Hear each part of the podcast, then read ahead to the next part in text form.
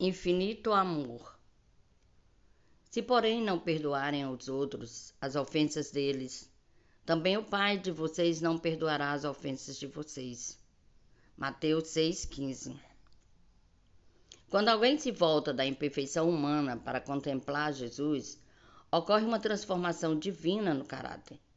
O Espírito de Cristo que opera no coração conforma-o à sua imagem. Então, que seu esforço seja exaltar Jesus. Que os olhos do Espírito se dirijam ao Cordeiro de Deus que tira o pecado do mundo.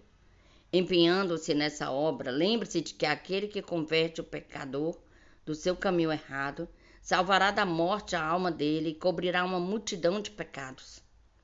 Se, porém, não perdoarem aos outros as ofensas deles, também o Pai de vocês não perdoará as ofensas de vocês.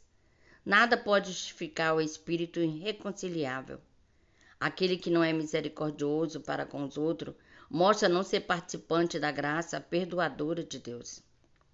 No perdão divino, o coração do perdido é atraído ao grande coração do infinito amor.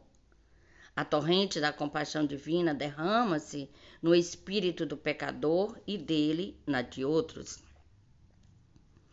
A benignidade e misericórdia que em sua própria vida preciosa Cristo revelou serão vistos também naqueles que se tornam participantes da sua graça.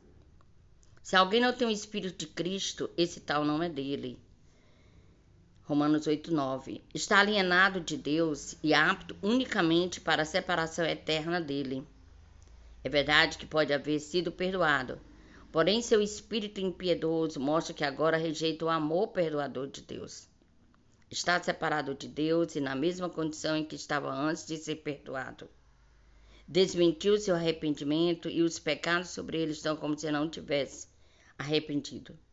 A grande lição da parábola está no contraste entre a compaixão de Deus e a dureza de coração do ser humano. No fato de que a misericórdia perdoadora de Deus deve ser a medida da nossa própria.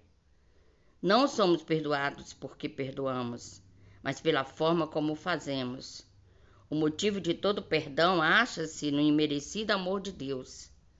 Mas, por nossa atitude para com os outros, demonstramos se estamos repletos desse amor.